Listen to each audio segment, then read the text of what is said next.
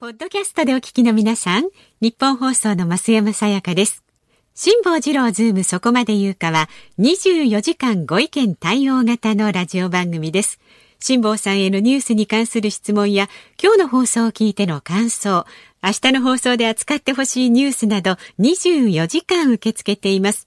あなたが番組を聞いたタイミングでメールを送って、感想やご意見をツイッターでつぶやいてください。お待ちしています。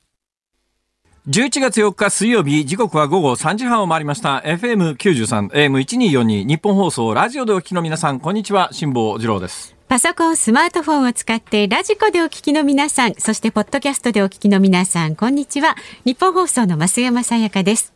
辛坊治郎ズームそこまで言うか。この番組は月曜日から木曜日まで人間味あふれる辛坊さんが無邪気な視点で今一番気になる話題を忖度なく語るニュース解説番組です。ということで今日も始まりましたけれども、私本番始まる15秒ほど前にですね衝撃の事実を知ってしまいまして何でしょうか？えー今大変あのショックを受けております、はい。えええーいろんなニュースがこう飛び込んでくる中でですね本番直前にはい。日本放送の私の前の番組のナイツ・ザ・ラジオショーを聞いておりましたら、は いええ。明日私がナイツ・ザ・ラジオショーにゲストとして呼んでいただけるという話を紹介してくださっていたんでありますけれども、そこにですね、えーナイツの方がですね、はい。あの花輪さんじゃない方ですね。土屋さん？土屋さんがですね、えー明日は芸人以外で初めてのゲストですとこうおっしゃったんですが です。ちょっと待ってと。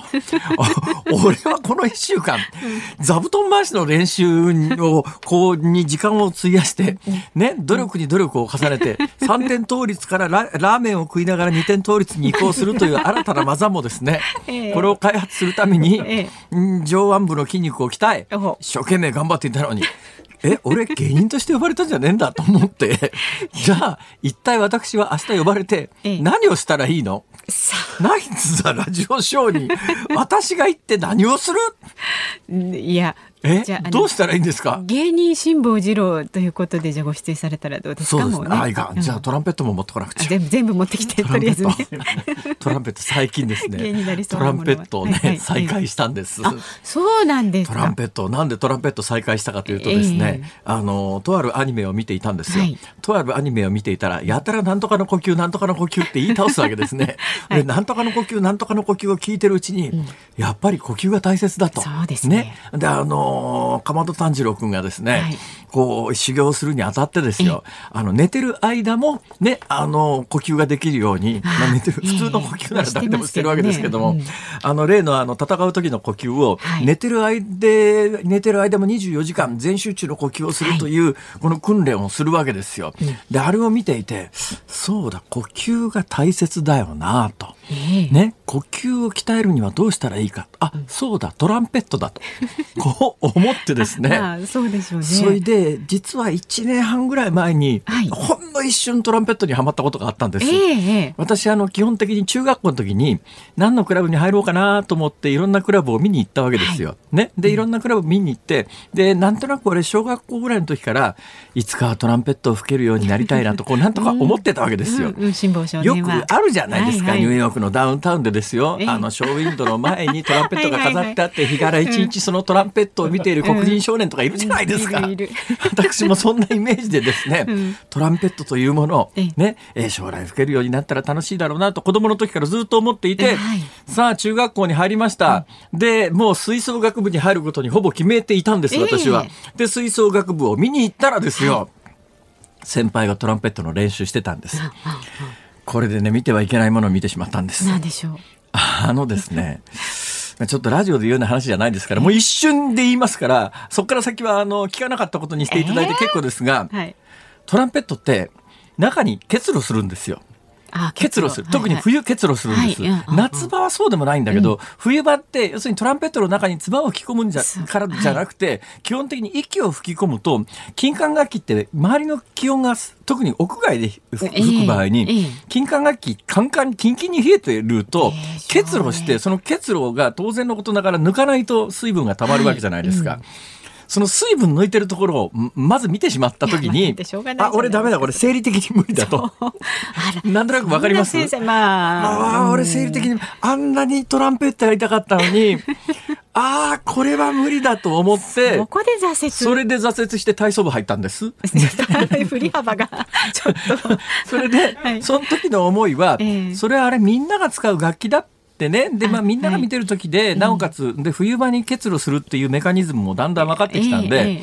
これいつかね、時間ができたらやってみようと思っていたら、ええ今インターネットの時代ってすごいですよ。トランペットなんてね、いくらぐらいで売ってると思います？えお金高いんじゃないですか？トランペットってね、うん。ネットで調べたらね、1万円台でいくらでも売られてんのよ。そうなんですか。いや、だから多分ね、金管楽器の中では圧倒的はい。にポピュラーなんで、売れる数も多いんだと思います。だからね、格安メーカーみたいなやつがあって、うんうん。格安ブランドのトラランペットっていうのがあって、まあ、それで、まあ、1万円台だったら、入門しやすいですよね、まあ楽器の中で。もう僕もまあ言ってみりゃ大人だから。まあそうですね。ネットで大人買いとかできるじゃん。ですからね ねはいで、トランペットを大人買いしたわけですよ。ええところが簡単にはトランペットって吹けないんですよ。うるさいですから。はい、そうだそうだ。あんなもんね、はい。近所迷惑の最たるもんだよ。よくなんか河原とかね、野原でこう、そうなんです。まあ、あの、まあ、学校ではよくね、うんえー音楽室かなんかで、ええまあ、学校ぐらい校庭が広けりゃ、それでもまあ、近隣住民はたまんねえだろうなと思いますが、学校の場合は夜やってませんから、大体まあ、放課後の1時間か2時間だから、近隣住民も多分我慢してるんだと思いますが、まあ、我々の時間で言うと、その同じ夕方の時間に限らないですからね。で、幸いなことに私が、まあ毎日通っていたテレビ局というのが大阪城の隣にありますから。大阪城は広大な公園があって、ええ。まあ人家に音が届かないような場所もあるんですよ。え。で、そこでぼちぼち練習をし始めたりなんかした時に、うんあの、マウスピースっていうやつがあるんですね。で、マウスピースだけでトランペットはまず練習をするわけですよ。うんうんトランペ、マウスピースだけで音程がある程度出るようにならないと、はい。トランペット自体吹けるようにならないんで、うんうん。でそのマウスピース自体はポケットに入るようなもんなんで、うんうん。これをいつでも練習できるようにということで、当時車に積んで、で、車に乗って、えー局に往復する時の往復ええ。1時間半ぐらいの間に、そのマウスピースで、こう音を出して、マウスピースだけで音程をこう取っていくというのを、まあ、暇に明かせてやってたんですが、ええこれがね、非常に呼吸鍛えるのにいいんですよ。あいいですね。なんかこれで今回。鬼滅のなんちゃらを見てて、刃って言ってくださいよ、そこまで。もう、これはもう一度、呼吸を鍛えるために、ええあのトランペットのマウスピースに息を吹き込むという、ふ腹式呼吸で息を吹き込むという、これはいいんではなかろうかと。うん。もう1年間放置してたんで、トランペット自体はですね、ピストンが動かなくなると音程出ないんですけど、はいはい。だからまあそこはちょっとまあ何せ1万いくらのやつだからそんなに丁寧に手当てしてなかったんだけど、ね、トランペットのケースを開けて、えよし、マウスピースを取り出して、それだけ車に持ち込んで、えーどっか行く往復の間で訓練しようと思って、ケースを開けたらええ、マウスピースだけないんです。花からトランペットとして役立たないじゃないですか、それ。ね。で、マウスピースだけネットで買おうと思えば買えるんだけど、ええですごい気になったわけですよ。ええあれ ?1 年半前に練習してた時のマウスピースは一体どこに行ったんだと。行ったんですか。でね、四方を走り回って調べたらはいはい出てきました。お、よかった。え、あの、車の座席の下から出てきましてですね。まあ結構埃だらけになってましたけど、うんこれをこうブラシでもう一遍磨いてですね、これを取り出して、それで練習をし始めてえーまあ1年半やってないと、ほとんどその音程なんか出ないんですよ、ええ最初。だけどね、1週間ぐらいやってると、はいある程度マウスピースだけで、まあ、2出てくるようオクターブまでは出ないですけど、あええ1オクターブ半ぐらいまでなら、まあ割と楽に出るように、なって、ん。で、これを今もう日々続けてるとね、すっかり呼吸が楽になって。あ、じゃあ、いいじゃないですか。ご喋るのにもね。いや、だからもうすぐね、うんうん私ね、結構水の呼吸とかできるんじゃないかと。それはどうかな。ちょっとあの、ほら、浅草とか行くと、ええ土産物屋のところにはい、おもちゃの刀とか売ってるじゃないですいか。ますね。あれを一発買ってきて、なんかい水の呼吸やってみようかと。やってみてください。一の方みたいな披。露してください。まあ、この時間ね、ニュース番組でこんなのんきなオープニングを話してる番組ね、どこ探してもないと思いますけど。そうですね。皆さん、あ失礼いたしました。えーアメリカ大統領選挙の行方が大変気になってらっしゃると思います。すよはい何せね、今アメリカ時間、アメリカ東部時間何時かというと、えーもう日付が変わって11月4日水曜日の午前1時39分なんです。真夜中ねで、私前回アメリカ大統領選挙、4年前トランプ大統領が、えー大統領になった時選ばれました、あの、みみみ取材に行きました。であの時は、あの時ですらかなりね、もつれ込んだんで、えー最終的に確定する時間が遅かったんで、私はその投票の間中ニューヨークを走り回ってですね、テレビ局走り回って、最後は FOX テレビかなんかのサテライトスタジオで、えー選挙特番やってるところの金魚鉢ね、我々の業界用語でこう喋ってるところのガラスみたいなものを金魚鉢と言いますけど、その金魚鉢の外で、スタジオの金魚鉢の外で、えーやっと決まりましたって言ったのが、午後11時過ぎだと思います。私の記憶だと。はいええだから、あんだけもつれてても、あの、じ投票日当日の夜の11時過ぎには、アメリカ大統領選の体制が分かったんですが、今もう翌日日付が変わって間もなく2時になろうとしているのに、未だに分からない。ねえ大混戦それがね、これ、昨日もね、海野さんに聞いたら、海野さんもね、正確に答えなかったんで、多分誰も日本で答えられる人いないのかもしれませんが、だから私も知識がないんで、というのがですね、今回事前の郵便投票等の事前投票が1億票って言われてるわけですよ多かったんでね。アメリカの有権者って2億5千万ぐらいだと思いますよ。ええで、その中で今回投票率が60何パーセントって言ってますから、有効投票で2億票を切ってるはずなんですよ。はいで、有効投票2億票を切ってて、うん事前の投票が1億あるとすると、うん。当日の投票1億しかないじゃないですか。うん。だから今、どこの局でも、時々刻々と、いや、どこの州は誰が取りました、ね、投票率、開票率何パーセントですって言ってるけど、それ事前投票分も当然のことながらカウントしないと確定なんかできないのに、そうですね。確定、だからそれカウントしてるのかしてないのか。で、昨日までの報道だと、いやー、あのー開票自体が、っていうかもう投票締め切りが11月3日の消印有効の週もありますから、11月3日消印有効だとするならば、郵便届くのがそこから後ですから、そこから後開票するわけで、この時点で確定するわけねえじゃんっていう、ええその謎は誰も解いてくれないんですよ。ええ確かに今のところ。日本の場合はね、事前投票どうやってるかというと、日本の事前投票分というのは、まあ、貯めときますよね。はいで、それを開票所に運んできます。開票所には立ち会い人が必ずいます。で、開票するテーブルありますね。当日投票分も、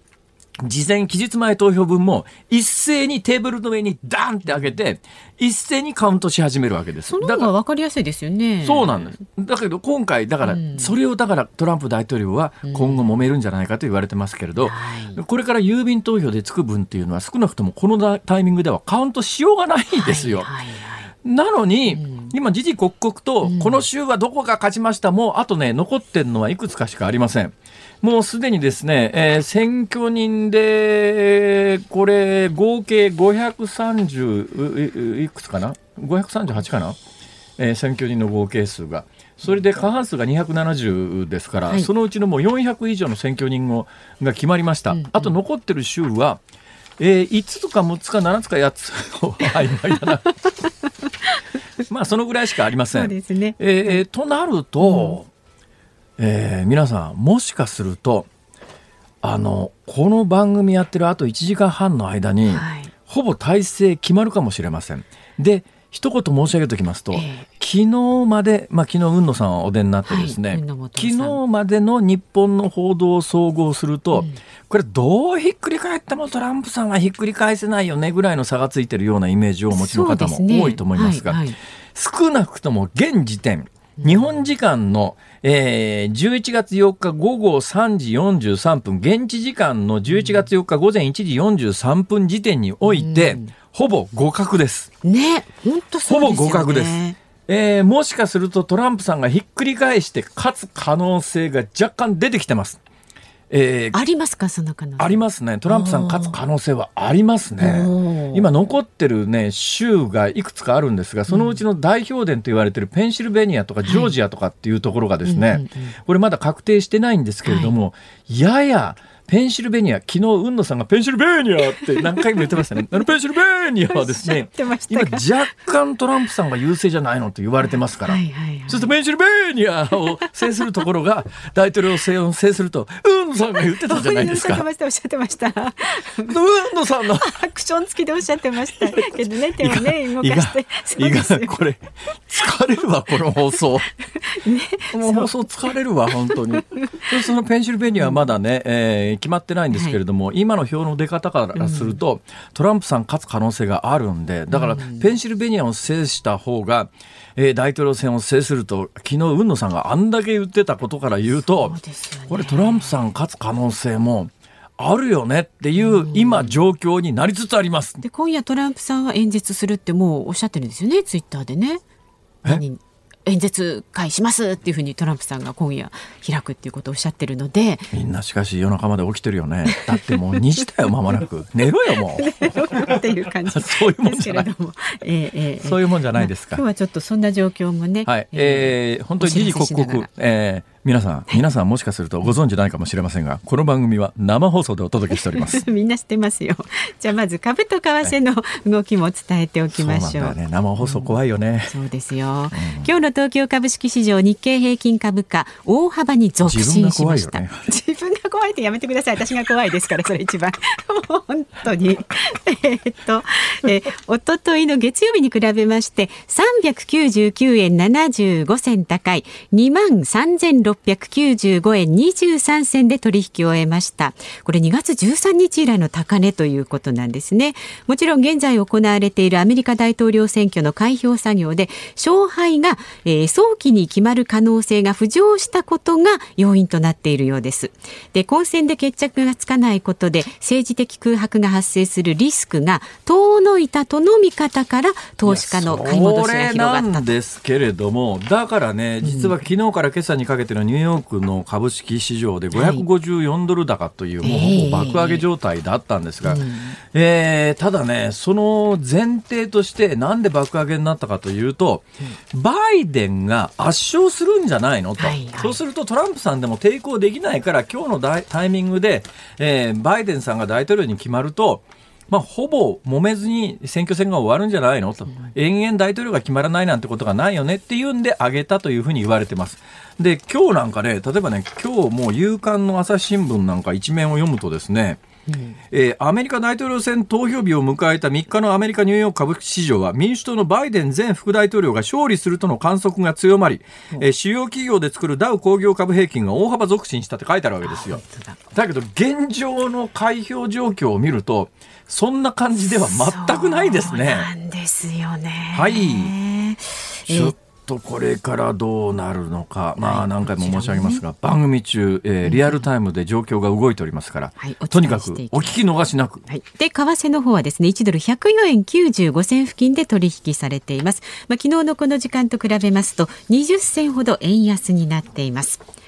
辛坊治郎ズームそこまで言うか。この後3時台のズームオンでは、アメリカ大統領選挙の開票速報をお届けしていきます。今日は海野さんはいらっしゃいません。え4時台のズームオンに、アメリカニュージャージー州在住のジャーナリスト、レーゼー明彦さんとお電話つなぎまして、お現地とつないで、大統領選挙のニュージャージー。すぐ横ですね。はい。えー、様子をね、現地から伝えていただきます。5時台のズームオン、国民年金 QR 決済検討へというニュースにも触れていきますニュージャージーは確か、えっと、民主党が取ってるはずですね。割とねあのニューヨークのすぐ横なんですよ、はい、すぐ西側でね、うんうん、ニューヨークって、まあ、大都市圏はどこでもそうですけれども、はい、リベラル左派色が強いんですけれども、うん、まあ、ニュージャージーもニューヨークとほぼ同じような雰囲気のところですから。でニューヨークニュージャージーは、えー、民主党が今回も勝っております、はい、ラジオの前のあなたからのご意見もお待ちしています。メールは ZOOM zoom アットマーク 1242.com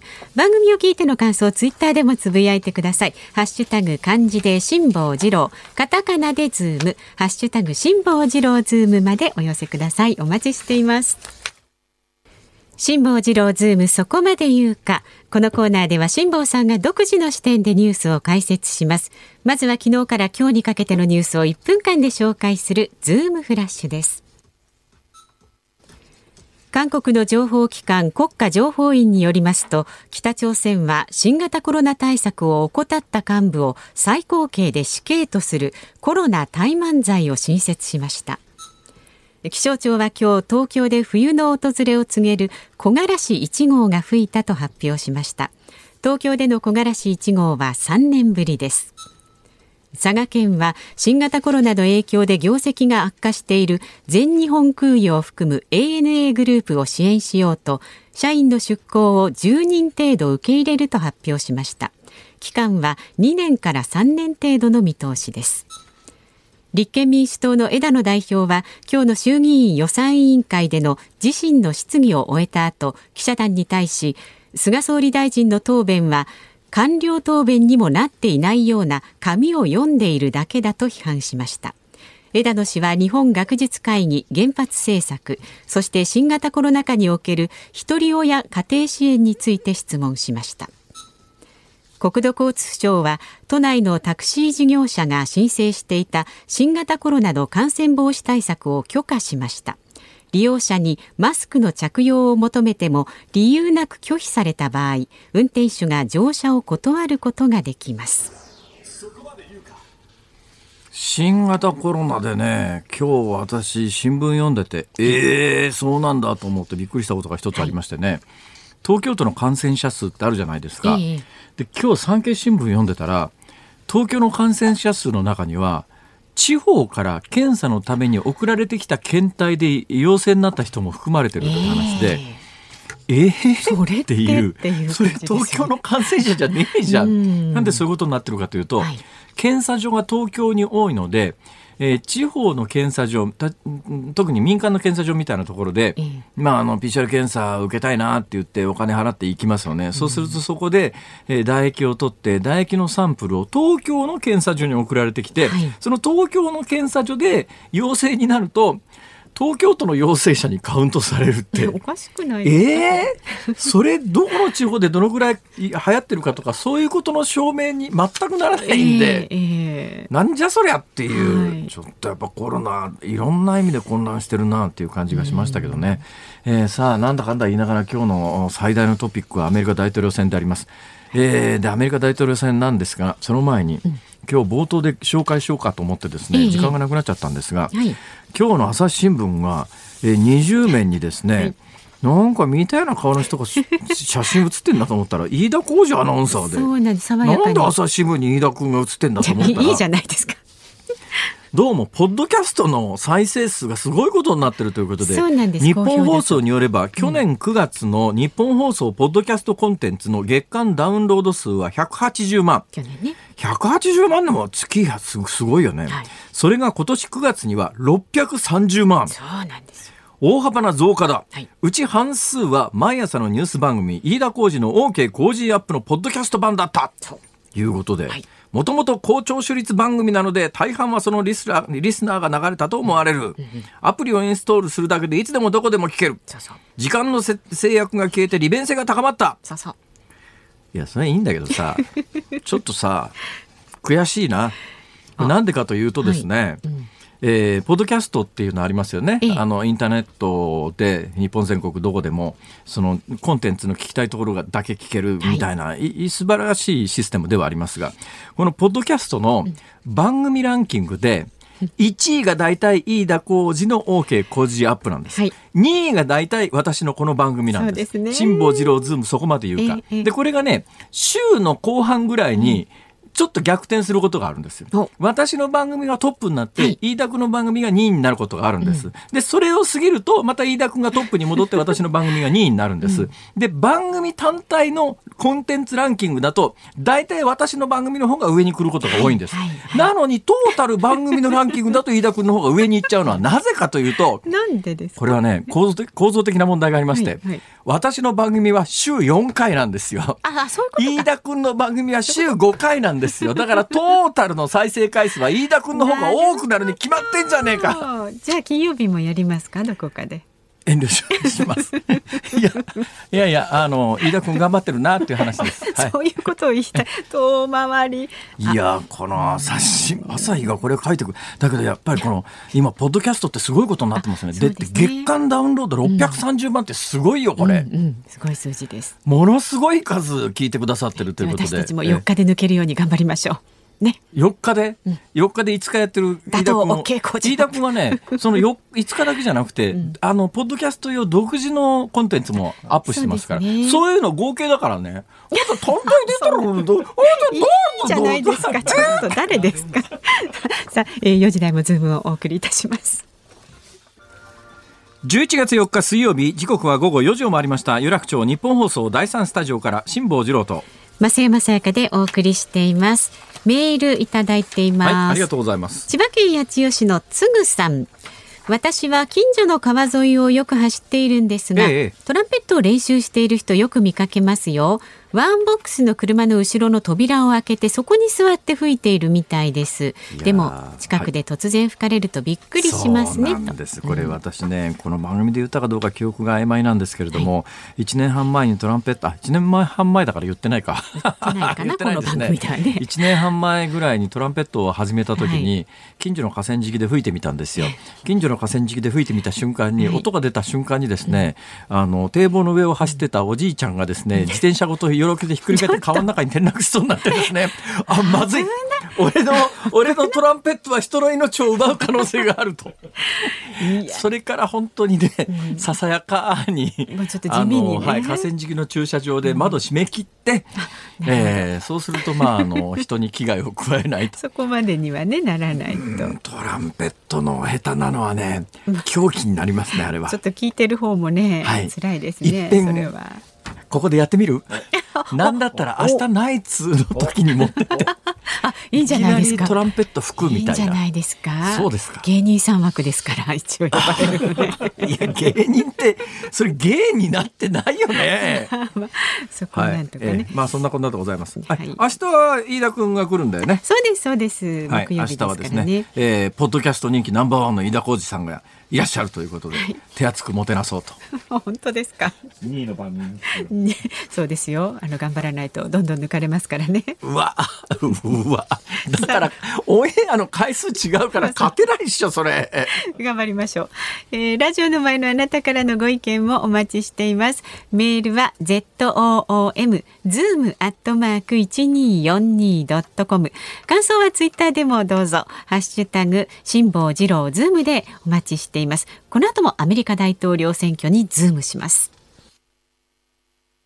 ニッポン放送辛坊治郎ズームそこまで言うか。辛坊さんが独自の視点でニュースを解説するズームオン。この時間特集するニュースはこちらです。アメリカ大統領選挙現地レポート。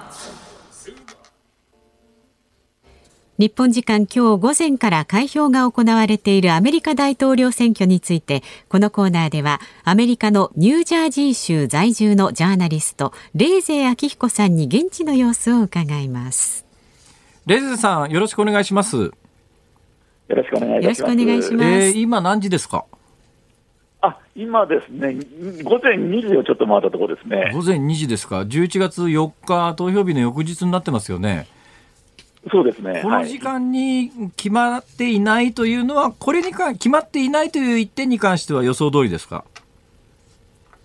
いや、まあ、なんか割とですね、なんかバイデン陣営は楽観的に早く決まるみたいなことも言ってたんですけども、ええまあ、まあ、でも、こうなるかなみたいな感じでしたね、やっぱりで一応、私の手元に来てるあの速報をざっと紹介しますけど、レゼさん、あの最新の情報で間違ってたら訂正してください。えー私の手元にある開票速報で、えー過半数270人の選,、えーっと選挙人をどっちが取るかというので言うと、私の手元でバイデン220、トランプ213、えーで開票っていうか確定してない州が、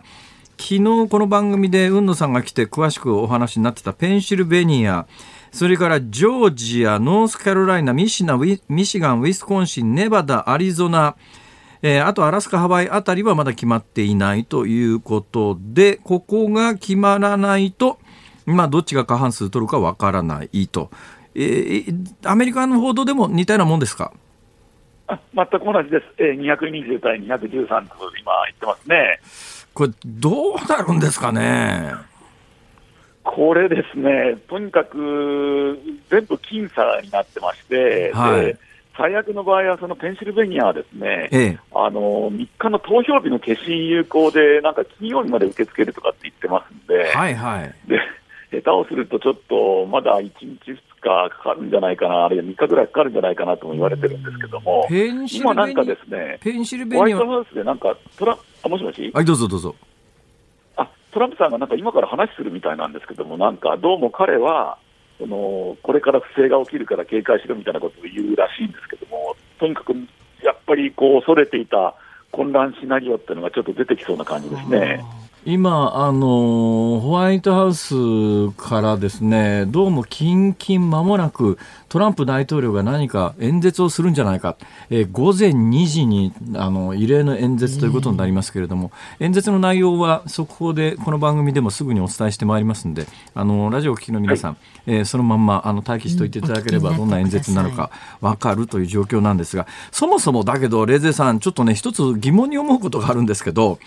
あのええ。今回、事前の期日前投票って郵便投票6000万、えー期日前投票合わせておよそ1億と言われてますよね。でとなると、トータルの、まあ、投票のもしかすると半分ぐらいは期日前投票だったりするわけで、それなのにどうして当日、開票速報でここまで確定していくんですか、どういうシステムでどうやってカウントしてるんですかね、期日前投票も大半カウントされてるということですか、これ。これがですねやっぱり各州でバラバラなんですね。はあ、で例えばそのフロリダの場合は、もうええ。期日前投票もですね事前に締め切って、それから郵送投票も締め切って、もうあの3日の夜にですねパッと出すなんて言ってたんですけども、はいはい。結局、だらだらだらだら遅れまして、えであとは例えばペンシルベニアみたいにまだまだ待つぞみたいな州があったり、結局ですね、ええ。各州の各軍隊員の戦艦が、それぞれ受け取ったものを、ええ結局、期日前、郵送、当日の3つのグループを、だらだらだらだら数えてるみたいな感じなんですね。となると今まだこの時間でも確定していないペンシルベニア、ノースカロライナ、ジョージア等々は、はいえーこのまんまの状況で日をまたいでしばらく決まらないということはあり得るわけですね。特にペンシルベニアはそうだと言われていますし、それから今まだ数えてない中に相当郵送投票が入っていて、そうするとその民主党の人はですね割と早くから郵送投票で出しちゃってますから、はいはい。どうも民主あのバイデンさんの票がかなりあるんじゃないかみたいな説とかですね、まあ、いろんな説が言われてますね。それってどうなんですかね、もうすでにあのアメリカの報道でも青か赤か色が確定している州でも今後、その郵便投票のカウントによったら色がひっくり返るということもないではないということですか？まあ、だからその辺をその各局とですね、それからそれぞれの戦艦なんかが一応よく詳しくいろいろ取材してですね、ええとりあえず日本と同じですよ。やっぱり放送局がやっぱりもう担当者のですね、やっぱり評価覚悟でとかく打ってるみたいなそんな感じですね。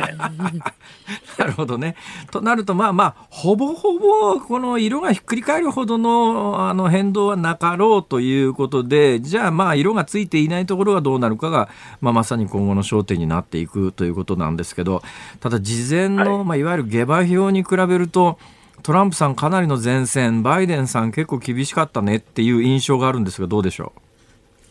そうですねで、しかもその下馬評だけじゃなくて、やっぱり世論調査がやっぱり今回もですねちょっとだいぶずれちゃったみたいなことがあって、う。ええでどうもやっぱりですね、結局こういう、簡単に言うと、その、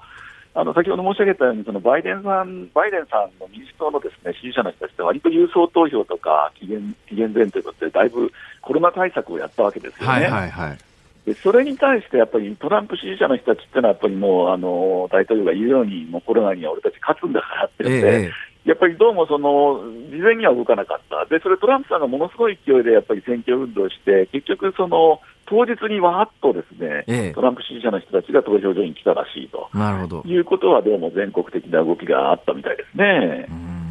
ただまあ世論調査に関して言うと前回あれだけ失敗したので今回は世論調査の精度を上げて、え前回はまあその学歴その他でいろんなバイアスの修正ができてなかったけど今回はまあそういう修正も前回の反省で詳細に行ったので今回の世論調査は前回に比べると相当当てになるっていう一応触れ込みで 私なんかもそれを信じてたところがあるんですけども結局結局何なんだこの世論調査はって感じですよね。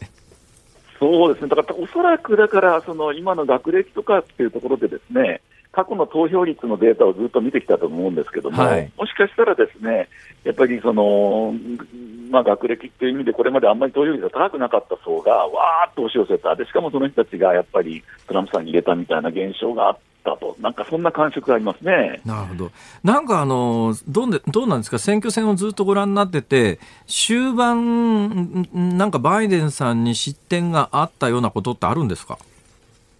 いや、これは特にないと思うんですよ。でただやっぱりその猛烈な勢いでトランプさんが遊説してて、ですねあれもなんかみんな赤い帽子かぶってて、なんかこれ、みんな桜じゃないのかみたいなふうにみんな思ってたわけですよね。えー、でしかもなんかこう、政治運動っていうより、なんかもう宗教活動みたいな感じで、なんかもうちょっと行っちゃってるなみたいなですね、はいはい、感じだったんですが、はい、やっぱりあれが、その結局、その、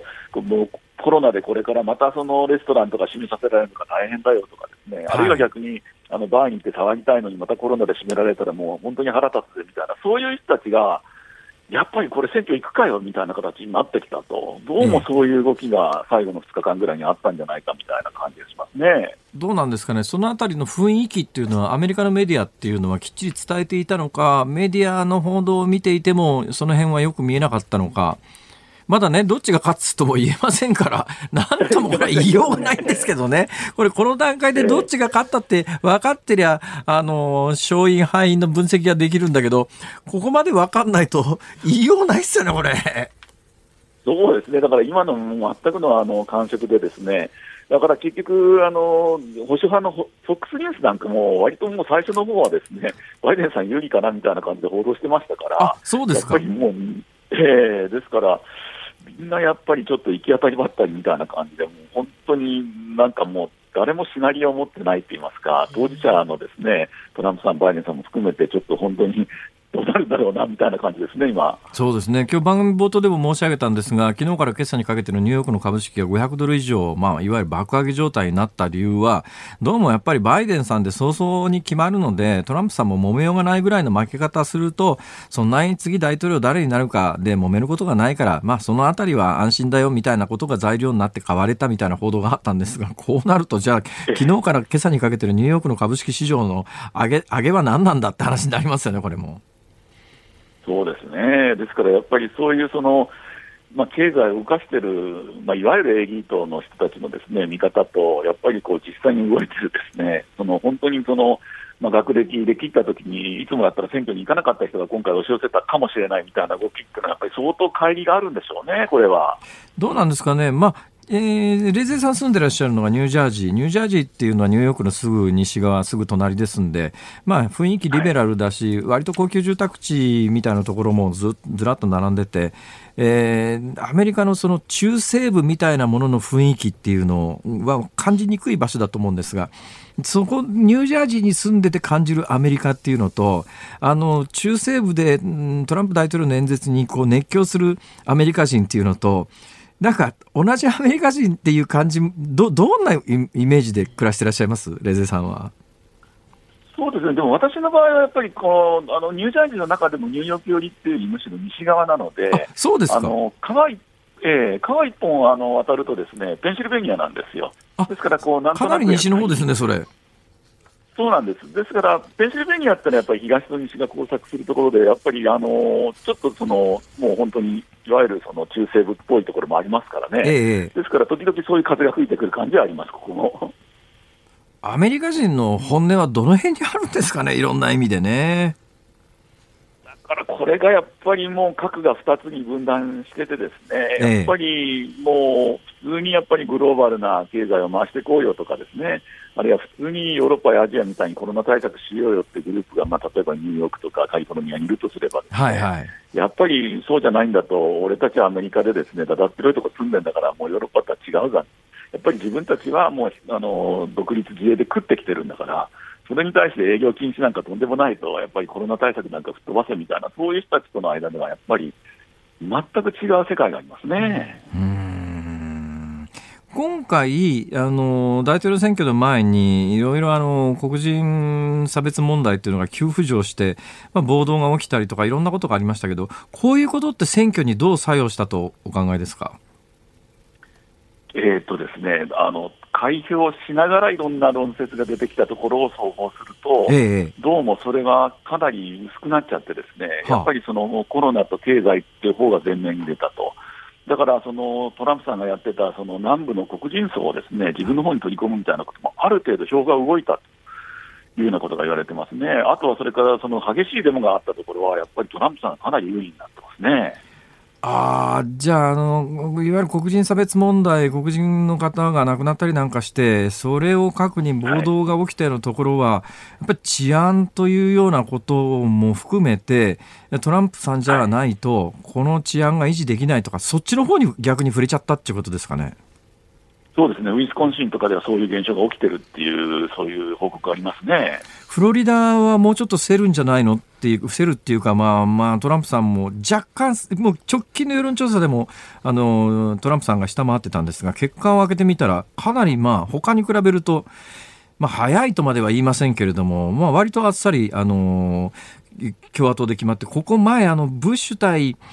えー、ゴアかなんかの時に最後まで、えーカウントで何週間も揉めましたね、ここ。そうですねそのその割には今回はあっさり決まりましたね、フロリダ。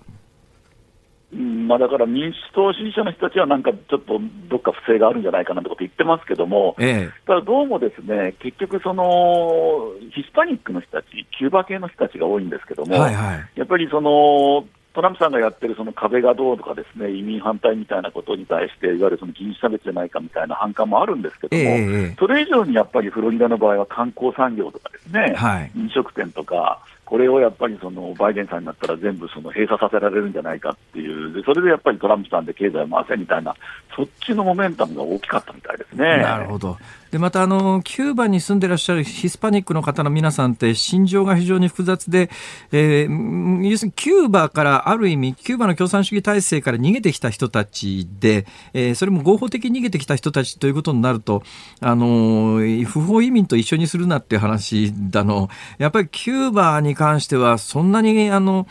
甘い顔すべきじゃないって思ってる、実は元キューバ出身の人とか結構いらっしゃるんですよね、これ。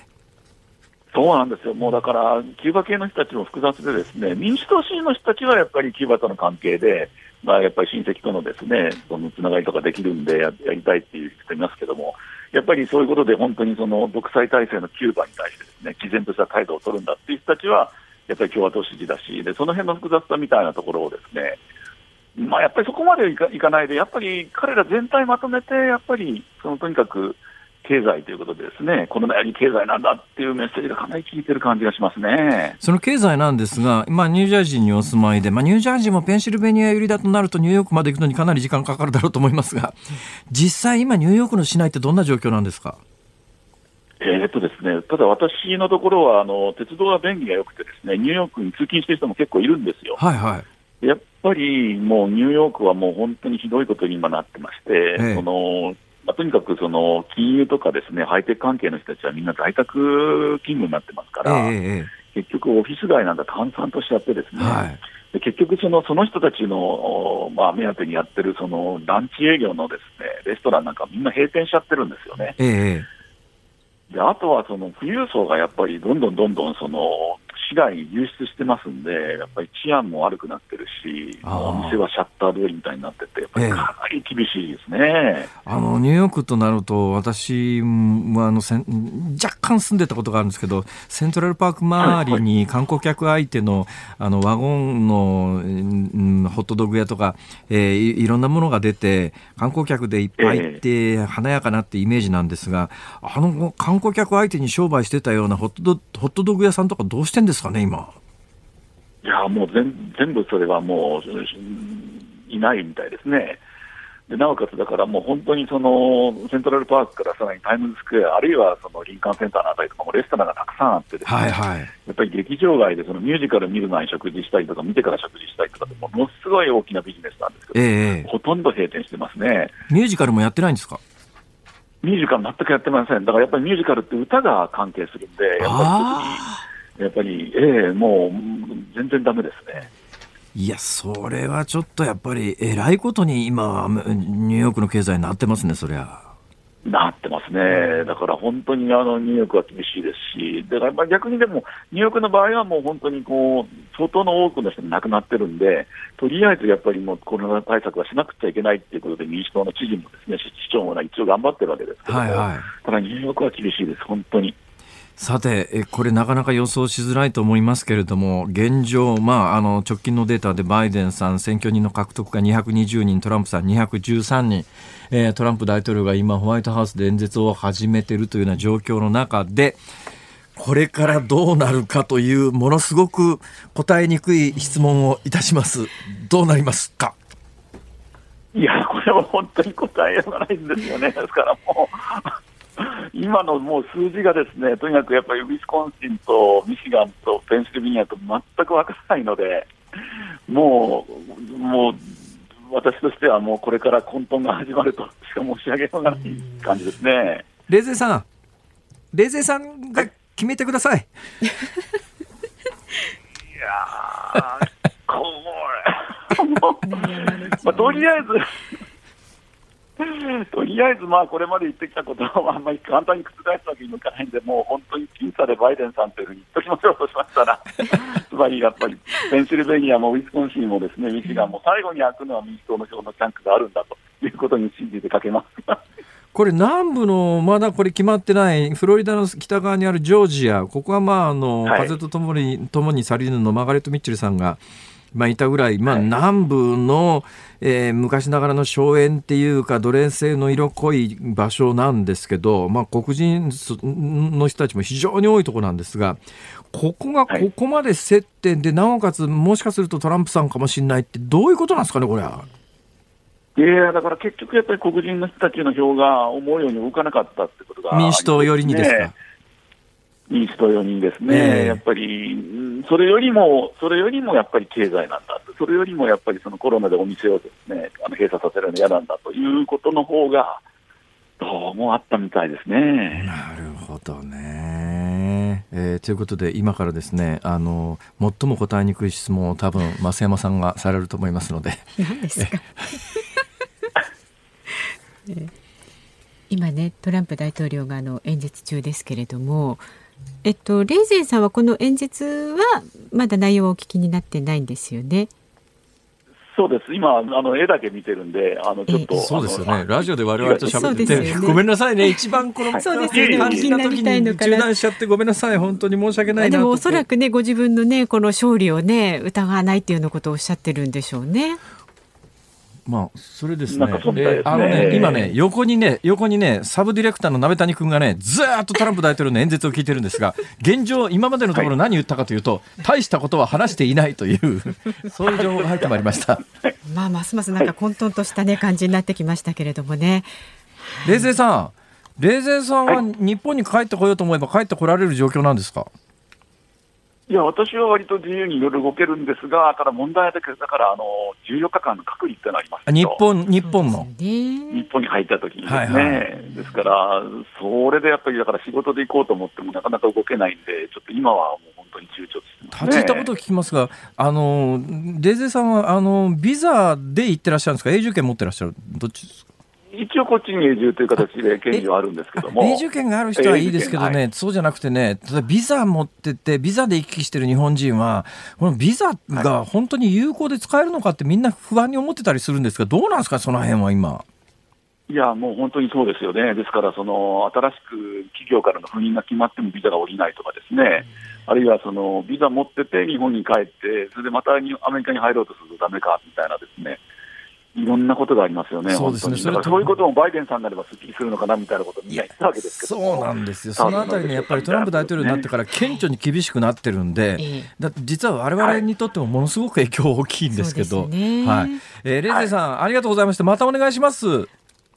忙しいところどうもありがとうございました。た。レイゼアキはい、ヒコさんでした。はい11月4日水曜日、時刻は午後5時を回りました。辛坊治郎です。ニッポン放送の増山さやかです。辛坊治郎ズームそこまで言うか。さあここで辛坊さんのエンディングリクエストコーナー。えー昨日予告した通り、ミネソタの卵売り、なぜミネソタの卵売りかというと、えー、今アメリカ大統領選挙が行われておりまして、はい、各州の、えー、選挙人の獲得合戦でありますからその中でミネソタ州というのが一つのホットスポットになっていたということで昨日、はい、突然ミネソタの卵売りが聞きたくなって。さすがに1951年の曲は私が生まれる前の曲ですけど、えー、日本放送に音源がないだろうと思ったらありますよとあっさり言われてしまい。じゃあいっぺん行ってみるかということで歌ってらしたのが暁照子さん。今日調べたらですね暁照子さんという方は、はい、えー、1962年におそらく41歳ぐらいだと思いますけどね、うん、で肺の病らしいですけどもちょっと詳しくわからないんですが亡くなってらっしゃるんですよ。だだからかなり若くして、えー、亡くなられてるということですが暁照子さんの「ミネソタの卵売り」ちなみにミネソタというところは、特に卵売りで有名なところではないらしいです。なんで卵売りになったんですか、ね、謎ですね。ちなみに今行われている大統領選挙ではミネソタ州はバイデンさんが確保して、はい、ミネソタ州は10人の選挙人を民主党陣営が獲得しております。はい、ではミネソタの卵売りでお願いいたします。えー、番組ではラジオの前のあなたからのご意見24時間お待ちしています。明日の放送で扱ってほしいニュースまあ継続的にねこの大統領選もまだどうなるかわかりませんのでそういう素朴な疑問などもありましたら送ってください。メールの方は ZOOM zoom アットマーク 1242.com ツイッターはハッシュタグ漢字で辛坊治郎。カタカナでズーム。ハッシュタグ辛坊治郎ズームでつぶやいてください。あなたからのご意見お待ちしています。辛坊さんが独自の視点でニュースを解説するズームオン。今日最後に特集するニュースはこちらです。国民年金電子マネー決済検討へ。厚生労働省は国民年金の保険料の支払いに電子マネーやスマートフォンの QR コード決済を使えるようにする検討を始めました。これは若い世代の納付率を上げることが狙いで2021年度以降の導入を目指すとしています。なるほど、うん、これしかしそもそも電子マネー決済にしたからといって納付率が上がるんだろうか。ちょっとそれは気になりますね。こうなんか、うん、それは悪いことではないかもしれないけれども、うんうん、根本的な解決にならないよね。多分ねこういうニュースって大体がそうなんだと思いますよ。よくあるじゃないですかこういうニュースね、はい、基本的にまあ普通にこう伝えるよね。どこも間違ってないし正しいことで、うん、ああなるほど。厚生労働省は国民年金の保険料の支払いに電子マネーが使えるようになるんだってこううんそう。だからって感じだよねこれ。だからって、うん、そもそもやっぱ国民年金って額が低すぎるからね。それでまた月の負担はね、結構1ヶ月1万6千円、今これ毎月、毎年ちょっとずつ変わりますけどね。はい1万6千円前後でしょ。で、これあの、所得が多かろうと少なかろうと関係なしに同じ値段で、で、将来的に、あの、リターンで入ってくる年金、年金って、うん、月額、今で満額40年払い続けて6万円台ですよね。満額40万、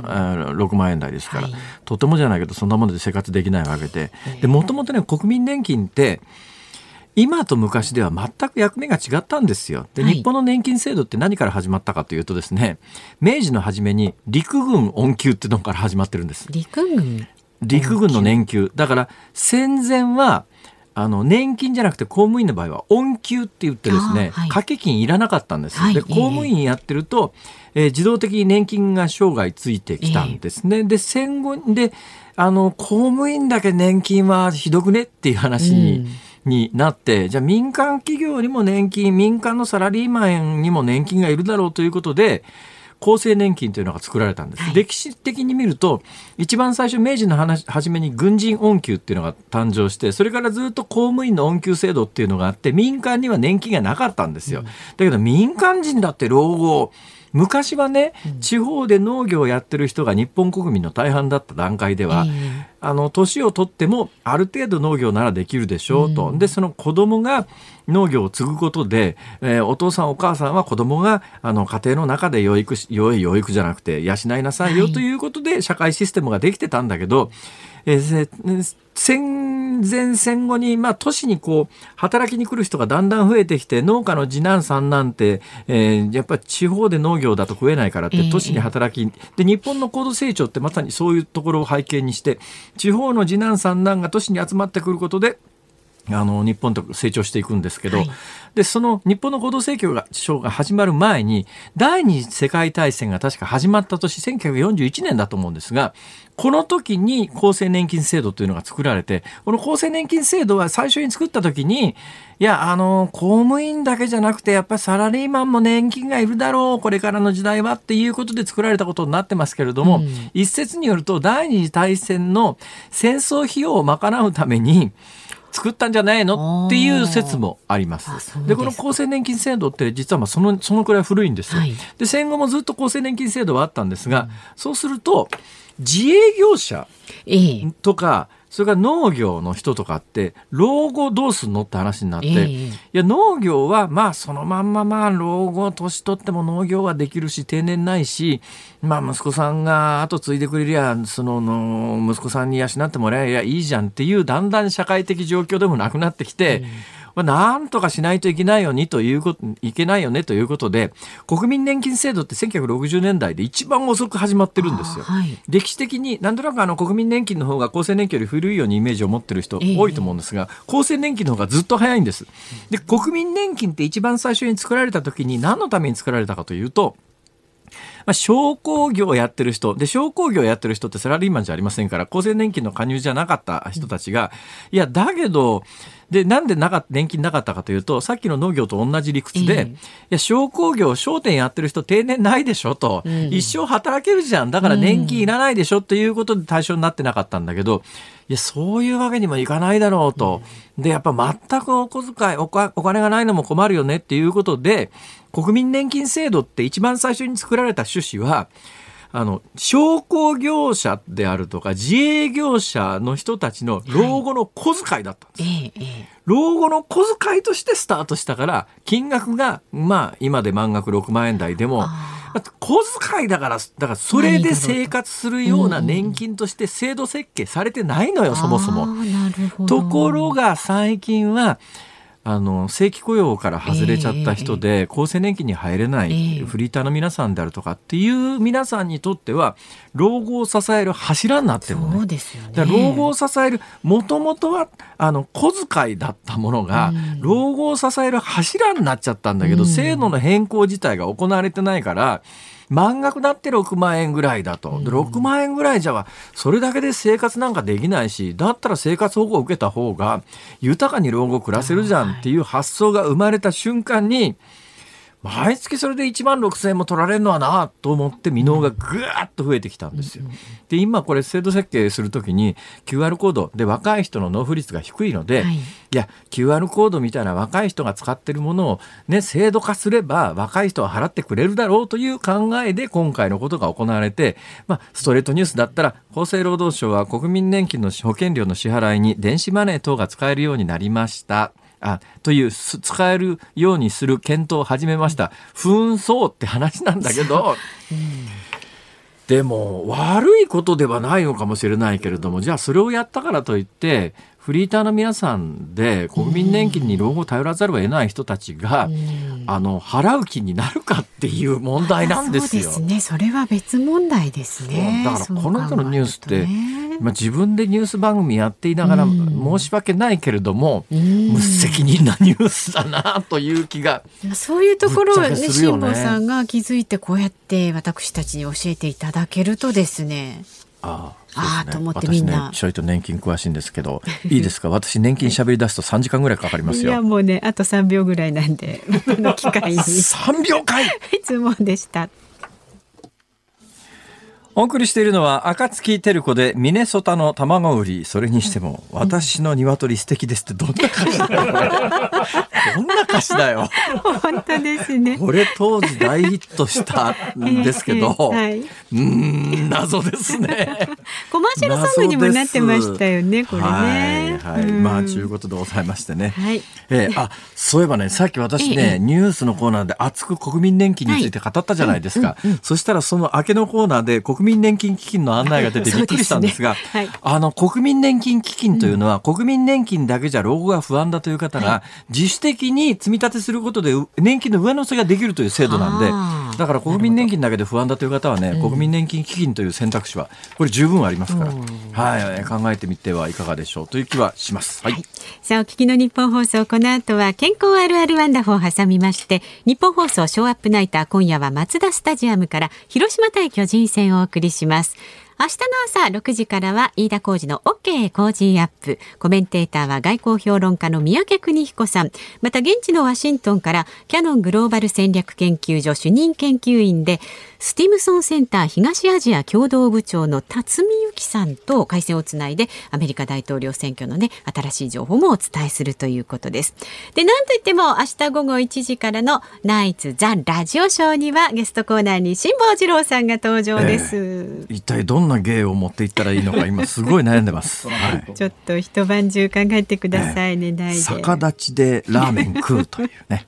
いいんじゃないですこれをやろうかと。はい。はい。で、明日は木曜日ですからね、このズームには飯田アナウンサー登場しますので。なんとか明日ぐらいまでに大統領が誰になるか決まっててほしいよな、ね。結局番組中には決まりませんでした。ここまでの放送は辛坊治郎と、増山でした。明日も聞いてね